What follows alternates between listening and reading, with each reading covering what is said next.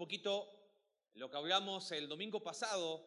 Dijimos, tanto el domingo anterior como este domingo queremos centrarnos en la persona de Jesús. Y decíamos que Jesús, ah, el domingo pasado, si, no viniste, hablamos que Jesús, nada lo que esperábamos, ¿no? Como en aquel tiempo esperaban a un Mesías distinto, o quizás eh, alguien político, alguien que hiciese las cosas de una manera distinta, y de repente vemos que Dios se hace hombre y aparece en un pesebre. Totalmente atípico, totalmente inesperado. Y Alex usó una frase, una, una palabra que llama la atención. Dijo, fue un escándalo. Si bien Miqueas capítulo 5 eh, hablaba de una profecía en Belén, pero el pueblo de Israel esperaba otro tipo de Mesías. Esperaba quizás, si pudiésemos ser honestos, nada muy distinto a lo que nos pasa a nosotros. A veces lo que queremos nosotros es un genio de la lámpara, ¿no? Y que venga Jesús y que nosotros frotamos la lámpara y Jesús aparece, ¿no? Y nos soluciona todos nuestros problemas. Pídeme tres deseos. no pueden ser cuatro, cinco, seis, ¿no? A veces esperamos que Él sea un mago que así, por arte de magia, soluciona nuestros conflictos. No falta el que diga, no, yo necesito a alguien, yo necesito uno que sea un economista y que solucione mis finanzas, ¿no? Y cada uno tiene una expectativa de cómo le gustaría que fuese su Salvador.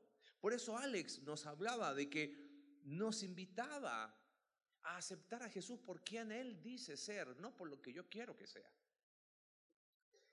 Y él decía que el, el pesebre fue un escándalo, el punto de encuentro entre Dios y el hombre. La cruz fue un escándalo.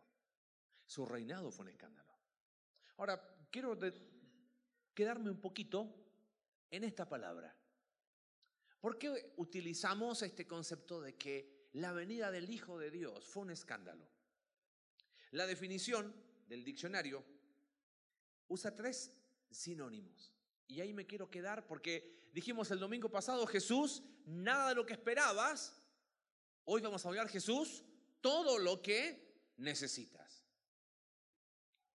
Si bien algunos usan, o una de las definiciones de escándalo tiene que ver con algo quizás moralmente equivocado, pero es interesante esta definición. Escándalo tiene que ver con asombro, con pasmo y con admiración. Asombro tiene que ver con algo que nos extraña, ¿no? ¿Qué pasó? Algo que no esperaba. Es interesante ese concepto de pasmo. ¿Viste? Cuando uno queda pasmado, ¿no? A veces los papás, ¡hey!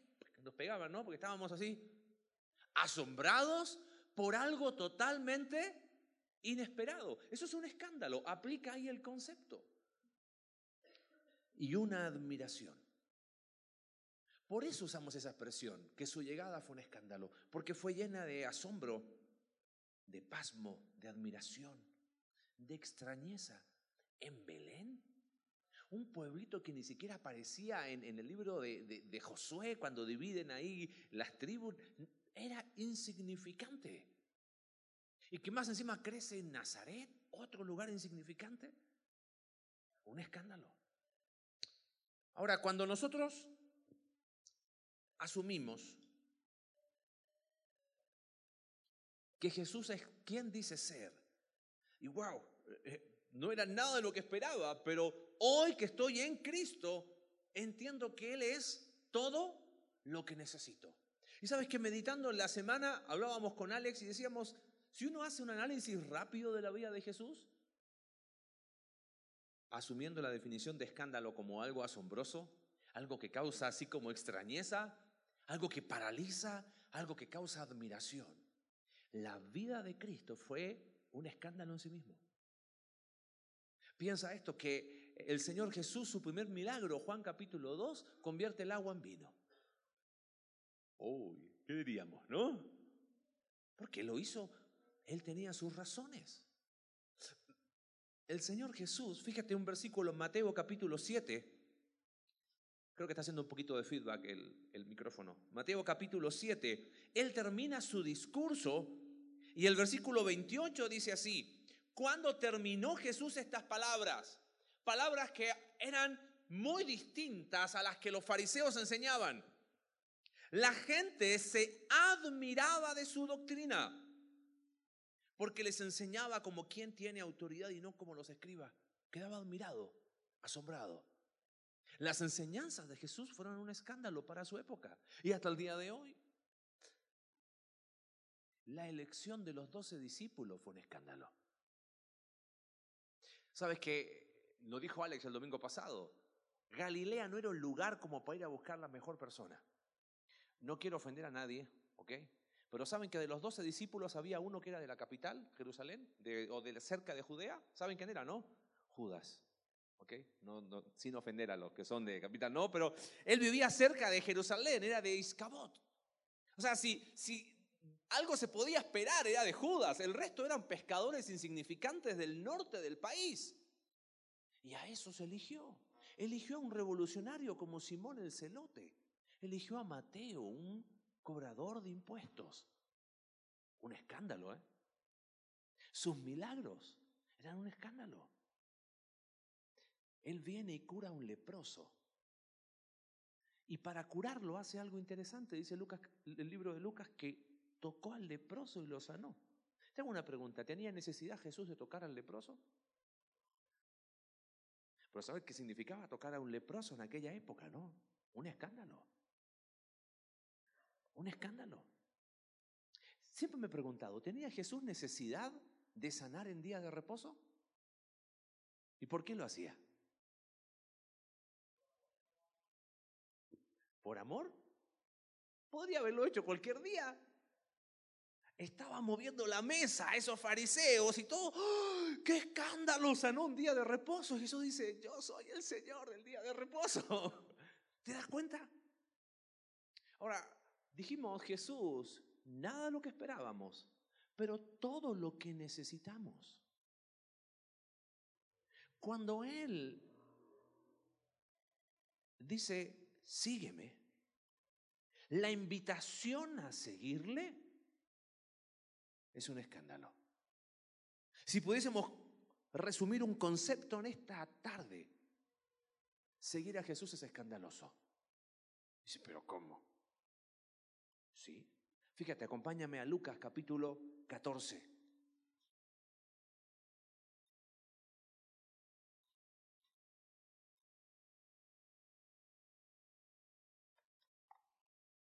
Dijimos que una vez que entendemos que Cristo aceptamos por quien dices, por quien Él dice ser. Entiendo que Él es todo lo que necesito. ¿Sabes qué digo? Yo le sigo. ¿Y cómo vamos a seguir a Jesús? ¿Cuántas maneras hay de, de seguir a Jesús? Bueno, yo lo sigo a mi manera, ¿no? ¿Existe esa manera? Me encantaría decirte que hay dos maneras de seguir a Jesús, pero sería un mensaje antibíblico. Si Jesús es quien es, por quién dice ser, por quién dice que Él es, y nos dice, sígueme, ¿cuál es la manera de seguir a Jesús? La manera que establece quién? Él. Por lo tanto, si yo lo estoy siguiendo a mi manera, probablemente no lo estoy siguiendo de la manera correcta. O sea, no es que, bueno, pero hay, hay camino A, B y C. No, hay camino A y no hay más. O esa es la manera de él, o mejor, ¿sabes qué? No le seguimos, porque eso de decir, mira, yo lo sigo, pero a mi manera, eh, ¿quién pone las reglas? ¿Y el jefe o no? Dios las pone. Ahora fíjate Lucas capítulo 14, verso 25. Grandes multitudes iban con él. Y volviéndose, les dijo, ahora, quiero, que imagines la escena. ¿Cuánta gente seguía a Jesús? Según ese versículo, grandes, no dice una multitud, dice grandes multitudes. Un montón de gente. Y yo pienso, si me hubiese tocado haber estado en el lugar de Jesús, ¿quién le hubiese dicho a esa gente para que me siga?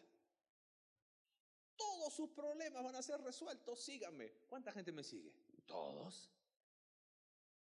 vengan a mí y no van a tener nunca más ningún problema financiero. ¿Cuánta gente? No, hombre, las grandes multitudes quedan cortas, ¿no? Grandes multitudes le seguían y Jesús volviéndose. Y la expresión no solamente tiene que ver con un concepto gráfico de hablar de frente, sino de aún dirigir la mirada y decirle, a ver, ustedes que me siguen, yo les voy a decir cómo me tienen que seguir. ¿Me permiten leer el pasaje para que entiendas por qué te digo que seguir a Jesús es un escándalo? Mira lo que dice Jesús. Si alguno viene a mí y no aborrece a su padre y madre y mujer e hijos y hermanos y hermanas y aún también su propia vida, no puede ser mi discípulo. El que no lleva su cruz y viene en pos de mí no puede ser mi discípulo. Porque ¿quién de vosotros, queriendo edificar una torre, no se sienta primero y calcula los gastos a ver si tiene lo que necesita para acabarla? No sea que después que haya puesto el cimiento y no pueda acabarla, todos los que lo vean comiencen a hacer burla de él, diciendo, este hombre comenzó a edificar y no pudo acabar. ¿O qué rey? Al marchar a la guerra contra otro rey, no se sienta primero y considera si puede hacer frente con diez mil al que viene contra él con veinte mil. Si no puede, cuando el otro está todavía lejos, le envía una embajada y le pide condiciones de paz. Así pues, cualquiera de vosotros que no renuncia a todo lo que posee, no puede ser mi discípulo. Señor, te pedimos que nos hables. Tu llegada fue un escándalo, Señor. Sacudió lo más profundo de la generación de aquel tiempo y aún sigue haciéndolo en nuestros tiempos. Y cuando entendemos, Señor, quién eres y que eres todo lo que necesitamos, Hoy, Señor, nos ponemos en el lugar de las multitudes y queremos entender tus palabras. Si alguno me va a seguir, va a hacerlo a mi manera. Padre, te pido que podamos comprenderla, que aun si nos incomoda podamos entender que es tu palabra y que siempre tú vas a querer lo mejor para nosotros. Padre, te pido que nos puedas hablar en esta tarde. Oramos en el nombre de Jesús. Amén. ¿En qué sentido es un escándalo seguir a Jesús? Fíjate, en primer lugar, versículo 26. Si alguno viene a mí, no aborrece a padre, madre, mujer, hijos, hermanos, hermanas, aún su propia vida, dice, no puede ser mi discípulo. ¿Sabes qué? En primer lugar, palabras duras que leímos recién, ¿no?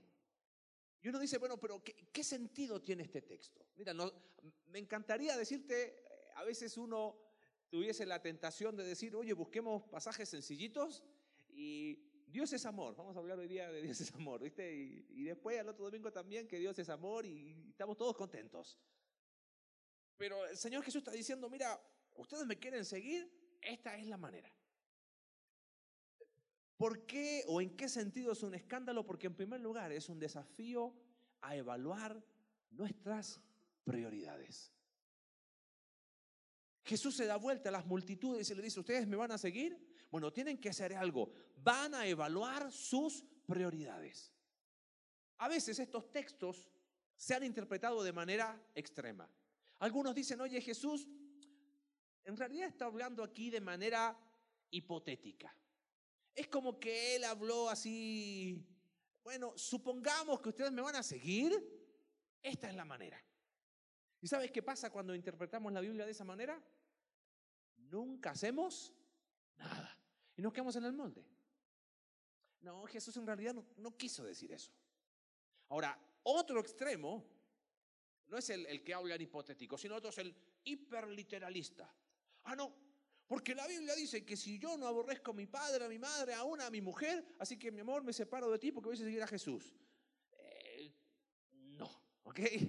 No funciona así. E, eso es tomar la palabra de Dios para justificar tu propio pecado. Entonces, ¿qué quiso decir el Señor Jesús? Cuando las multitudes que lo seguían, le dijo, ustedes me quieren seguir. Bueno, ¿sabes qué? Evalúa tus prioridades. En estos textos yo veo un desafío a evaluar esas prioridades. Jesús está apuntando a algo. Mira, la misma Biblia nos enseña, honra a qué? Padre y a tu madre. Habla de mujer e hijos. Habla de criar a nuestros hijos en disciplina, habla de amarles en el libro de Proverbios, aún habla entre esposos, tener amor. Bueno, entonces, ¿por qué usa estas expresiones? ¿Te lo puedo explicar de otra manera? Mira, ¿es importante amar a nuestros padres? ¿Relaciones importantes? ¿Es importante eso? Claro que sí. ¿Es importante amar a nuestras esposas, a nuestros esposos? ¿Es importante amar a nuestros hijos? Todo correcto. Bueno, muy bien. Hay algo que está sobre eso. Dios. Eso es lo que está diciendo Jesús. Hay algo que está sobre cualquier tipo de relación. Y Jesús dice, yo estoy por sobre cualquier cosa. Mira, quiero que, que elimines un concepto equivocado. A veces nosotros hablamos de la vida cristiana en estos términos. Bueno, en el podio de mi vida, número uno, medalla de oro, Dios. Medalla de plata, número dos, ahí está mi esposa. Bueno, a veces está mi trabajo, eh, también están mis hobbies, está mi auto que me gusta mucho, ¿no? Número tres, medalla de bronce, mis amigos, mis hijos. No, pero, pero Dios está en primer lugar. Yo te hago una pregunta. ¿Tú crees que Dios está para pelear el podio de tu corazón y de mi corazón? ¿Tú crees que Dios está diciendo, hoy, bueno Dios, con 100 puntos te ganaste la medalla de oro de mi vida?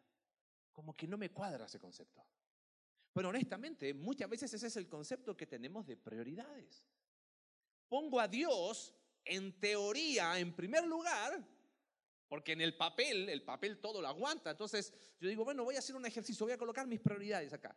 Dios, wow, suena fantástico. Y después una lista interminable de las cosas que yo establezco como prioridad. Y pensamos que solamente por poner en una hojita, Dios es lo más importante de mi vida, automáticamente Él es primero. Mira, acompáñame a un texto, un libro de Colosenses. No pierdas Lucas, por favor. El libro de Colosenses lo explica de otra manera.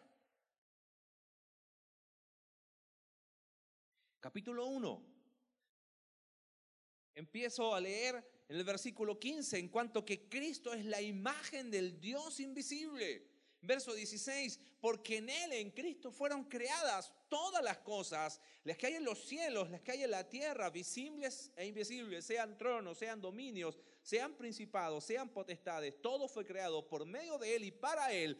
Él es ante todas las cosas y todas las cosas en Él subsisten y Él es la cabeza del cuerpo que es la iglesia, el que es el principio, el primogénito de entre los muertos. Y ahí está el concepto. Para que en todo tenga la preeminencia. ¿Sabes qué significa preeminencia? Lo he dicho varias veces los domingos. Es que Jesús es el primero, es el segundo, es el tercero, es el cuarto, es el quinto, es el décimo, es vigésimo. Él está en todo. Preeminente no es el primero. ¿Sabe qué significa preeminente? Es sobre todo y antes que todo. Te lo voy a graficar de otra manera. Mira, Vamos a colocar acá, abajo, relación con mi esposa, ¿ok? Voy a colocar la relación con mis hijos, la relación en mi trabajo, ya sea que sea un trabajador dependiente, independiente, ya sea que sea jefe de personas o tenga un jefe arriba, voy a colocar la relación con mis vecinos, la relación con los miembros de la iglesia. ¿Correcto eso? Todas a un mismo nivel.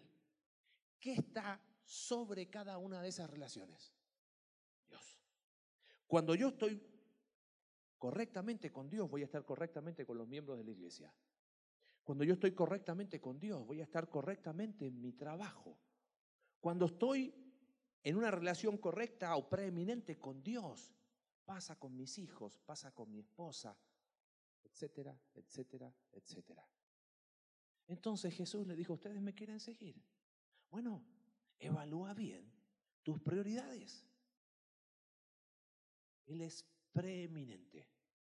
En cada relación que estableces, eso es lo que dice Lucas capítulo 14, en cada relación que estableces, Dios tiene que estar antes, primero y en todo. Yo pensaba, viste, fenómeno 31 de diciembre, ¿no? ¿Qué nos pasa los 31 de diciembre? ¿qué nos sucede? Nos agarra el síndrome buenas intenciones, ¿no? Algunos que son medios depresivos, Señor, perdóname, tuve un año pésimo. Pero este año le voy a echar ganas, ¿no? Todo lo que no hicimos el 2017, pensamos que por arte de magia esta noche así, ¡uh! el 2018 se va a concretar, ¿no? ¿Y qué pasa con eso? Que es mentira. Ni a Reyes llegamos, ¿no? Ya el 3 de enero, no, o el 2 de enero, no. Todo lo que comí el 2 de enero salgo a correr, ¿no? ¿Para qué? Mejor sigo comiendo hasta, el otro domingo y ya está. Todo ese, ese buen intencionismo queda en nada. ¿Sabes por qué? Porque nos olvidamos que ante cualquier desafío, yo tengo que poner en claro mis prioridades. Hay algunos que les encanta la polémica porque sí. ¿Puede un cristiano celebrar Navidad? ¿Puede un cristiano celebrar Año Nuevo? Mira, ya que nos agarra el síndrome de las buenas intenciones, mejor hagámoslo bien, ¿te parece? ¿Por qué no ponemos prioridades claras para este año? Este nuevo año es una nueva oportunidad para que las prioridades se ordenen. Le veían una imagen, estaban hablando dos personas ¿Qué nos depara el 2018? Y otra persona le respondió 366 oportunidades, es año bisiesto. Que cada día es la oportunidad que Dios nos da. ¿Pero para qué? Para que Dios sea preeminente. Mira, cualquier cosa que tú puedas ponerte como meta este año, tiene que oler a Dios, tiene que saber a Dios, tiene que estar Dios presente. Porque si no, no sirve. Si no es seguirlo a nuestra manera. Y dijimos que seguirlo a nuestra manera no existe. O es a la manera de Dios o no. Por eso es un escándalo seguir a Jesús. Oh Señor, eres todo lo que necesito. Bueno, tú me vas a seguir. Perfecto. Evalúa bien tus prioridades. Todo cobra un valor distinto cuando Cristo es preeminente. Veo mi esposa, mis hijos, un regalo de Dios. Veo mi trabajo, un regalo de Dios. Tengo salud y tengo un trabajo. Veo lo que me ha podido dar materialmente, un regalo de Dios. Él es preeminente. Seguir a Jesús es un escándalo. Por eso a veces como que preferimos caer y perdón la expresión, lo escuché de una persona de la iglesia que honestamente dijo, mira, a mitad de año tuvimos una charla, dijo, yo quiero cambiar mi vida. Digo, ¿en qué área? Quiero dejar de ser un consumidor eclesiástico. Digo, ¿qué es eso? Venirme, sentarme en la iglesia, consumir e irme. Yo quiero crecer. ¡Wow! Dije, ese es el espíritu. ¿Quieres seguir a Jesús? Hay que quitar esa actitud de consumidor de iglesia. Vamos a poner prioridades en orden. Vamos a buscar primeramente el reino de Dios y su justicia. El resto, Él se encarga. Volvemos a Lucas capítulo 14. ¿En qué sentido es un escándalo seguir a Jesús? Dijimos, ¿en qué es un desafío evaluar nuestras prioridades? Él debe ser preeminente. En segundo lugar, la lectura era interesante, verso 28, ¿no? ¿Quién de vosotros, dice, queriendo edificar una torre, ¿qué hace? No se sienta primero y calcula los gastos. Jesús dice, ustedes me van a seguir. Bueno, evalúen bien sus prioridades.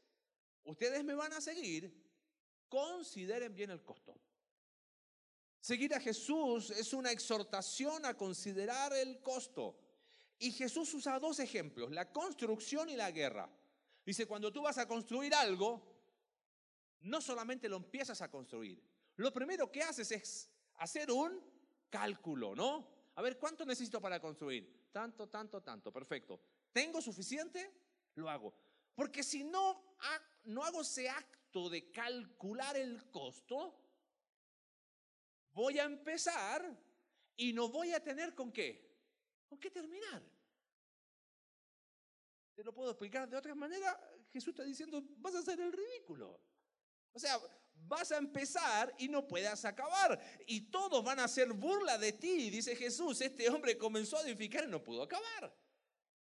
Y después toma otro ejemplo de las guerras de aquel tiempo. Dice, ¿qué rey, cuando va a la guerra con otro rey, qué hace primero? A ver, ¿cuántos somos? Bueno, dice que eh, somos diez mil. ¿Y cuántos vienen contra nosotros? Rey, nos doblan dos por uno. Marcha atrás, ¿no? No, fíjate lo que hace. Si no puede, le envía una embajada y le pide condiciones de paz. Me encanta ese concepto de embajada. ¿Sabe lo que es, no? Pero las guerras, esas películas de guerras antiguas, están en, una planicie, de un lado un ejército, de un lado el otro ejército.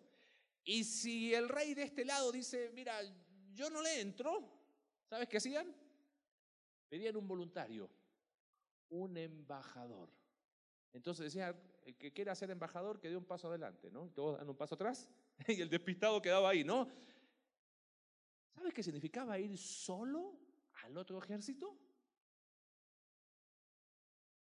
¿Quién se ofrecía para ir de embajador? Hoy día tenemos un concepto, ¿a quién le gustaría ser embajador? No, hombre, con todo lo que...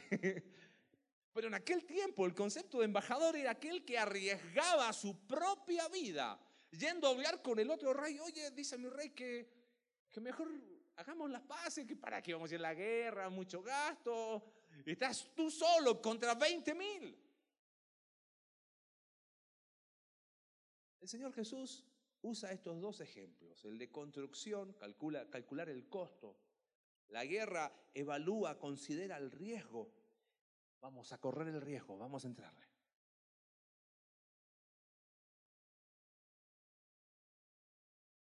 Grandes multitudes iban con él. Jesús le dijo, ¿me vas a seguir? Bueno, evalúa tus prioridades. Es un escándalo. Otro hubiese dicho, no, ¿me quieren seguir? ¿Podía Jesús solucionarle todos los problemas a esas personas? Sí, y no lo hizo.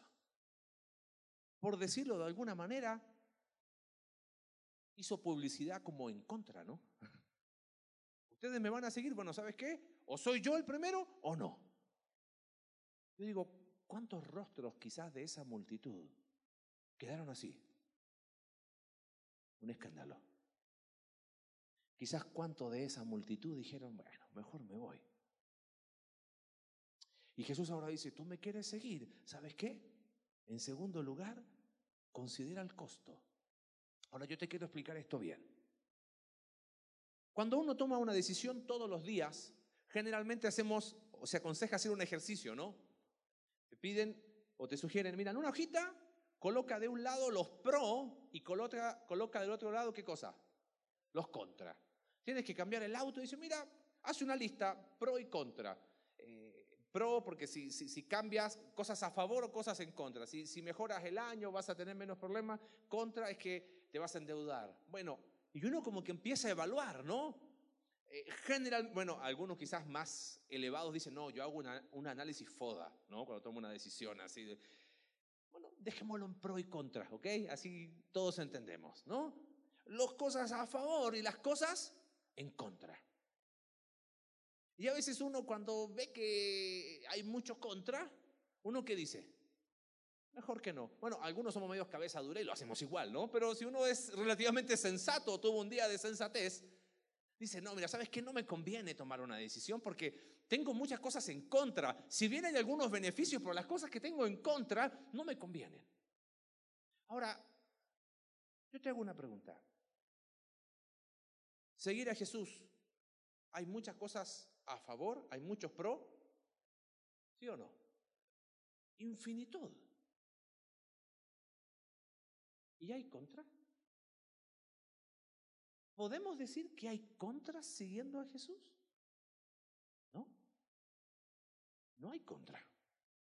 Lo que pasa es que seguir a Jesús es una hoja similar, pero cambia la palabra. Pro, y del otro lado, ¿qué hay? Costo. ¿Me capta la diferencia? No puede haber contra. Romanos capítulo 12, verso 2, Dice que nosotros no tomemos la forma de este mundo, no vivamos como vive el mundo, sino transformemos nuestra forma de pensar para que comprobemos la voluntad de Dios, que es buena, que es agradable y que es... ¿Puede haber contra haciendo la voluntad de Dios? No. Lo que hay es un costo. Y muchas veces tú y yo no estamos dispuestos a pagar ese costo. Ahora, déjame ir un paso más allá todavía. Significa que me tengo que martirizar y, Señor, por mi culpa, y voy a... ¿Qué costo? ¿Qué es el costo en realidad? ¿Es que, que la cruz no fue suficiente? ¿Yo tengo que pagar un, un costo para seguir a Jesús? Acompáñame a Tito, capítulo 2. Por favor, te voy a leer un par de textos para que entiendas esta idea. Tito, capítulo 2, verso 11 y 12. Porque la gracia de Dios se ha manifestado para salvación. Entiendo el Evangelio, entiendo que Cristo es todo lo que necesito. A todos los hombres. ¿Y qué me enseña esa gracia de Dios? Verso 12. Enseñándonos que renunciando a la impiedad y a los deseos mundanos, vivamos en este siglo sobria, justa y piadosamente. Te lo voy a explicar en términos de Pablo, Filipenses capítulo 3, verso 4.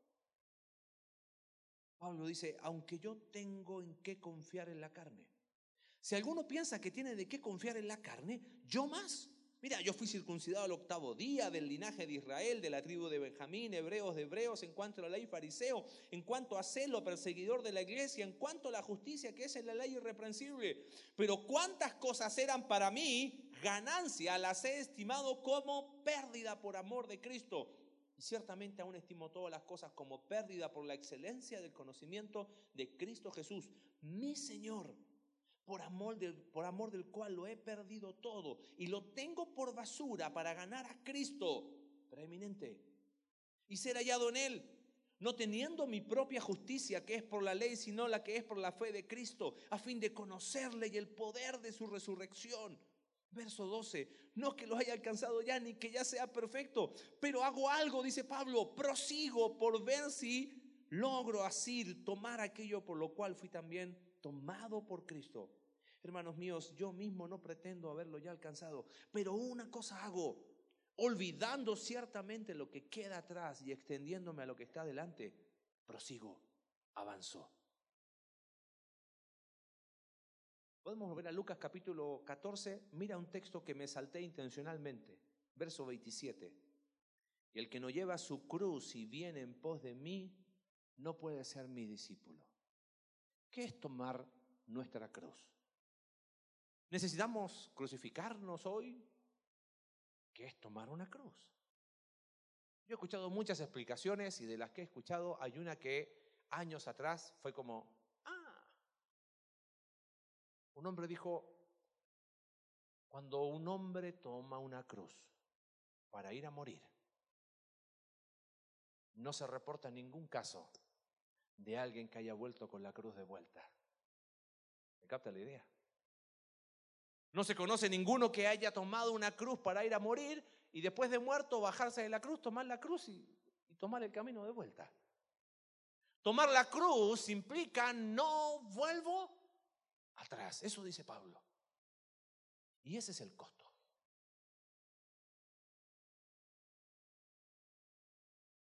El costo tiene que ver con no volver atrás. Ahora te hago una pregunta honesta. ¿Hubo algo de beneficio en la vida sin Cristo? ¿Alguien puede decir, hoy cuando estuve sin Cristo mi vida fue tan bendecida? ¿Alguien podría decir, wow, eh, la carne me pagó tan bien? Y no, hombre, pecando me iba súper bien. ¿Alguien podría honestamente decir algo así? Bueno, ese es el costo y uno dice, ¿qué sentido tiene volver atrás?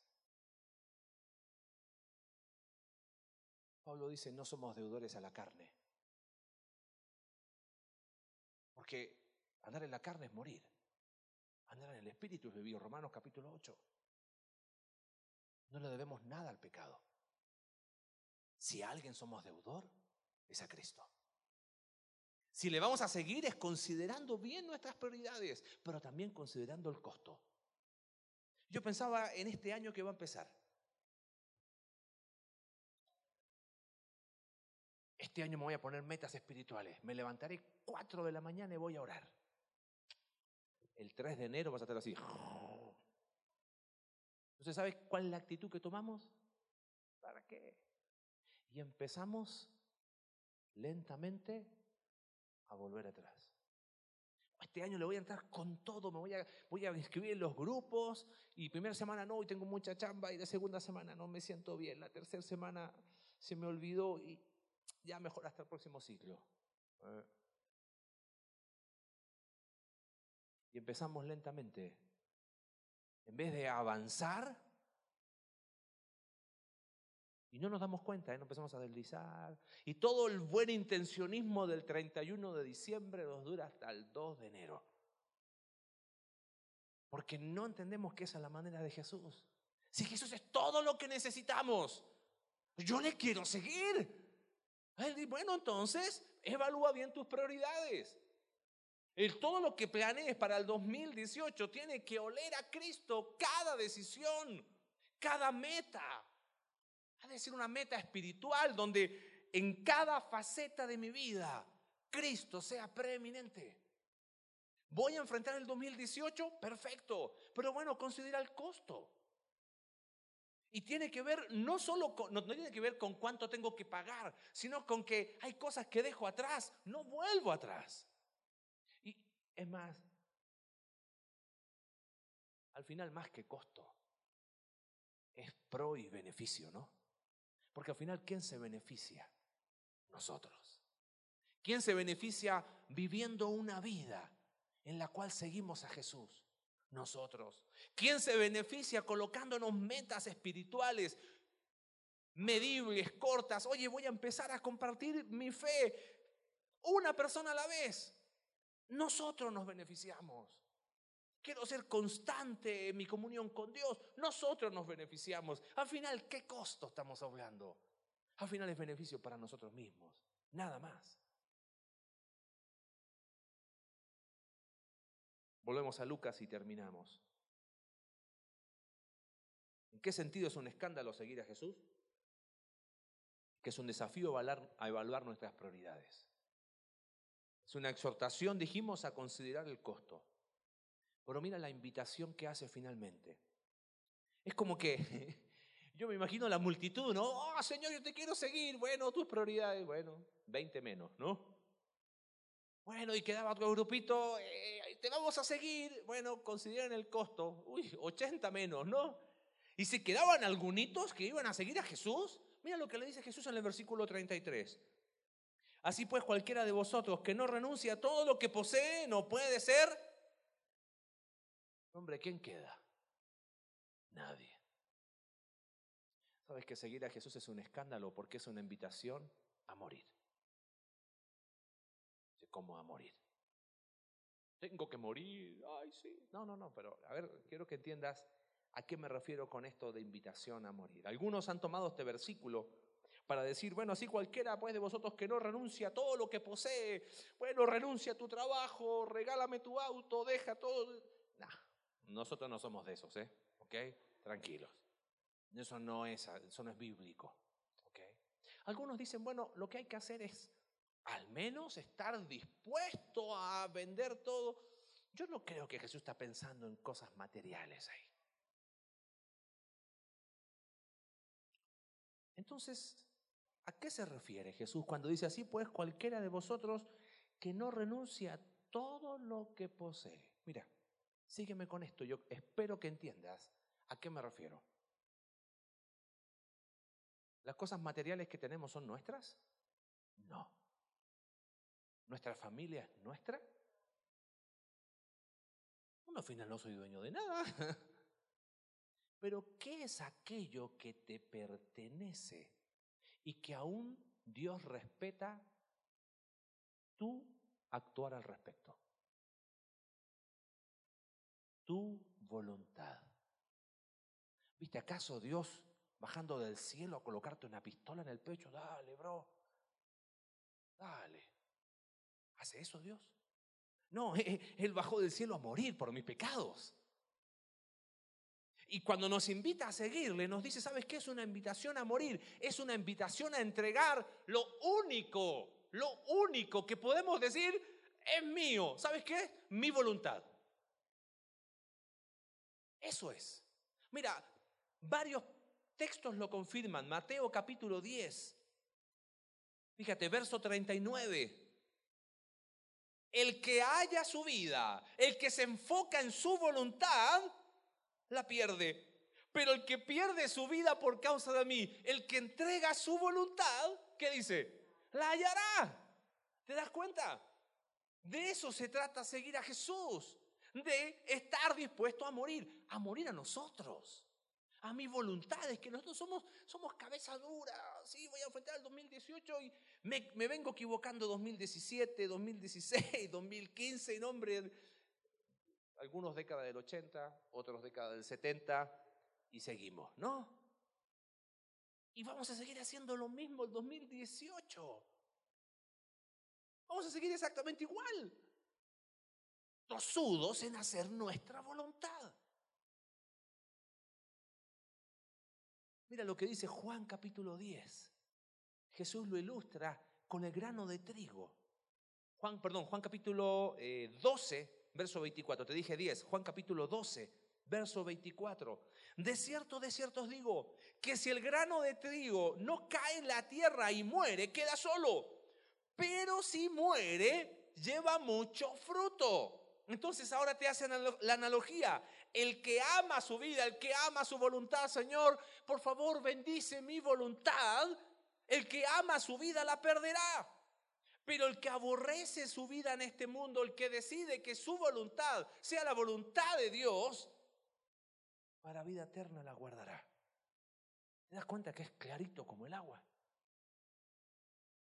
Es lo que dice segunda de Corintios capítulo 5, verso 15, y por todos murió, para que los que viven ya no vivan para sí.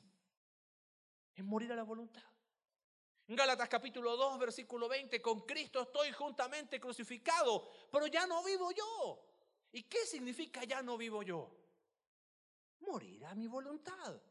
No, pero el 2018, aquí está mi listita. Entonces, ¿qué hago? Señor, hasta ayuno, ¿no? Voy a ayunar todo el primero. Pero por favor, concédeme los deseos de mi corazón. Aquí está mi voluntad. Tú solo firma. Dime que no lo hacemos así. Y si no somos tan gráficos, si yo te, dijera cuál es tu lista para el 2018, ¡puf! La sacamos, ¿no? En el celular ya está. No, mira, e, este año quiero viajar. No, este año quiero unas vacaciones más largas. Este año voy por el cero kilómetros. No, buenísimo. Señor, ¿hay pecado en esto? No. ¿Es pecado lo que estoy diciendo? Pero el problema es que estoy equivocando la manera. Estoy queriendo que mi voluntad sea bendecida por Dios. Y cuando Dios te dice, me quieres seguir, es una invitación a morir. que ya no se haga más tu voluntad, sino la de Él. Hace meses atrás, a principio del año, hablábamos del Padre nuestro, ¿se acuerdan? Venga tu reino, hágase tu voluntad el hombre perfecto agonizó en el Getsemaní, diciendo, Señor, que no se haga mi voluntad, sino la tuya. Si Él agonizó, por eso nos cuesta. Colosenses capítulo 3, verso 1 en adelante. Ya que hemos resucitado con Cristo, tenemos que buscar las cosas de arriba, donde está Cristo sentado a la diestra de Dios. Poned la mira en las cosas de arriba, no en la de la tierra. Fíjate lo que dice después. Porque habéis muerto. Por eso seguir a Cristo es escandaloso. Porque no solamente es un desafío a evaluar las prioridades. Y todas las prioridades que yo tenía es como que Jesús viene y, perdóname la expresión, nos patea la mesa, nos dice no. O soy yo en todo o no. Vamos a empezar un año y tenemos oportunidad de poner prioridades correctas. Aprovechémoslo bien el espíritu de 31 de diciembre para decir, Señor, en realidad, uff, qué básica mis prioridades. Qué básicas. Es Luis, decía el autor de las crónicas de Narnia, que somos tan fáciles de satisfacer que con un poquito de pecado ya nos sentimos bien. Y Dios tiene un banquete para nosotros. Su santidad que es hermosa. Jesús, todo lo que necesitamos, wow, yo le quiero seguir. Bueno, considera el costo. No hay contras haciendo la voluntad de Dios, pero hay un costo que pagar, renunciando a la impiedad y a los deseos pecaminosos. Señor, yo te quiero seguir, quiero empezar un 2018 de manera distinta. Bueno, qué palabra del Señor Jesús, ¿no? Un escándalo. ¿Alguien me quiere seguir? Bueno, aquí está la invitación. Hay que morir. ¿Qué le entra? Hay que morir a nuestra voluntad para realmente decir como el Señor Jesús, que se haga tu voluntad. Hace años atrás, este pasaje de Lucas 14 fue el que a mí me hizo entender muchísimas cosas. Era de los que todos los años hacía una listita donde decía, bueno, Señor, este año en mi trabajo voy a ser mejor, le voy a predicar a uno, le voy a predicar al otro. Yo lo único que te pido es que tú me, me selles esto. Cuando una vez un hombre estaba predicando este pasaje dijo, mira, que sabes qué, tú estás equivocado. Quizás has escuchado el ejemplo, pero creo que grafica muy bien cómo empezar este 2018. Seguir a Cristo, decía este hombre, es que tu vida es esta hojita pero tú no colocas nada ahí. Tú lo que haces es agarrar la lapicera y tú colocar la firma. ¿Y sabes qué vamos a hacer? Que él escriba. Oye, pero dice, ¿eh? ¿Le vamos a seguir o no? Y ahí estamos, ¿no? Y como que queremos negociar. Bueno, pero mira, hagamos algo. Micha, micha, ¿no? Un poquito de la mía y un poquito de la tuya, no. ¿Cuántas maneras hay de seguir a Jesús? Ahí está. No hay más. Ahí está. No hay de otra. ¿Qué desafío tenemos para el 2018? De empezarlo de una manera distinta. Y volver a leer este pasaje, grandes multitudes iban con él y volviéndose les dijo, ¿me quieres seguir? Señor, yo te quiero seguir. Y, estoy seguro que esta, esta listita, hay muchas cosas en común para nosotros. Estoy seguro que Dios escribiría, ¿sabes qué? Me encantaría tener un hijo que tenga comunión conmigo. Qué meta espiritual cortita y sencilla para el 2018. ¿Sabes qué tendría esta hoja? Que seamos esposos y esposas, que nos amemos con el amor más grande que ha existido. Un amor que perdona y que perdona y que perdona y que es capaz de secarse las lágrimas y seguir adelante. ¡Wow! ¡Qué meta, eh! Porque lo que Dios va a poner en esta hoja ya está aquí. ¿Sabes qué diría esa hoja probablemente? Padres, encamines a sus hijos a, a mí. Porque ahí donde hay trascendencia espiritual. Hijos, honren a sus padres, pero háganlo de corazón. Estoy seguro que Dios pondría, como dicen, porque ya lo puso en Efesios capítulo 6, que cuando tú trabajas no lo haces para ti, lo haces para Dios. Señor, quiero que este 2018 mi trabajo sea mi acto más básico de adoración. Trabajo para ti, no para mi jefe. Ay, ¿cómo cambiaría nuestra vida, no?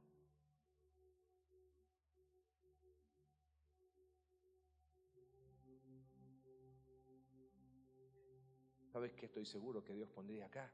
Porque ya lo puso acá. Ser miembros del cuerpo que se conocen unos a otros. ¿Cuántos hay que no conoces de acá? Bueno, si fue así el 2017, dale hombre, vence la pena. Bro, me llamo Marcelo, te he visto, pero no conozco tu nombre. Dale un abrazo, feliz año nuevo y listo. Ya diste un primer paso. Ahora, obviamente hay cosas personales Esas no las sé. Pero tú sí las sabes. Dios las sabe.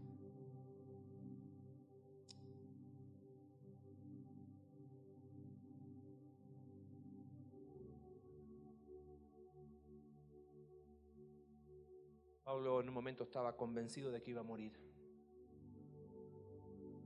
Dijo, Señor, si parto o no parto, yo quiero decir una cosa.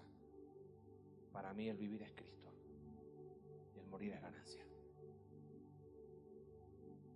Que este 2018 nuestro vivir sea Cristo. Amén. Señor, terminamos un año y mañana va a ser otro día común y corriente. Oportunidad. Otra vez. Gracia sobre gracia. Señor, no podíamos terminar el año de, de, otra manera que no sea centrado en ti.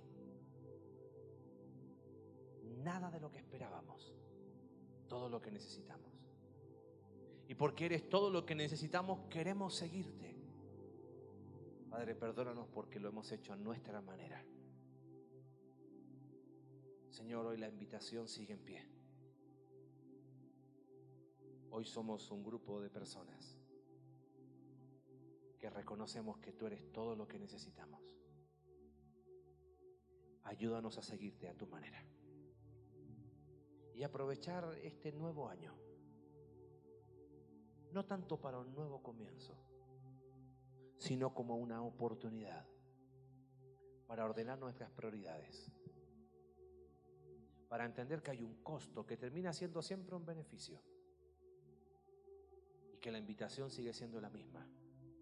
Hay que morir para vivir. Oramos en el nombre de Jesús. Amén.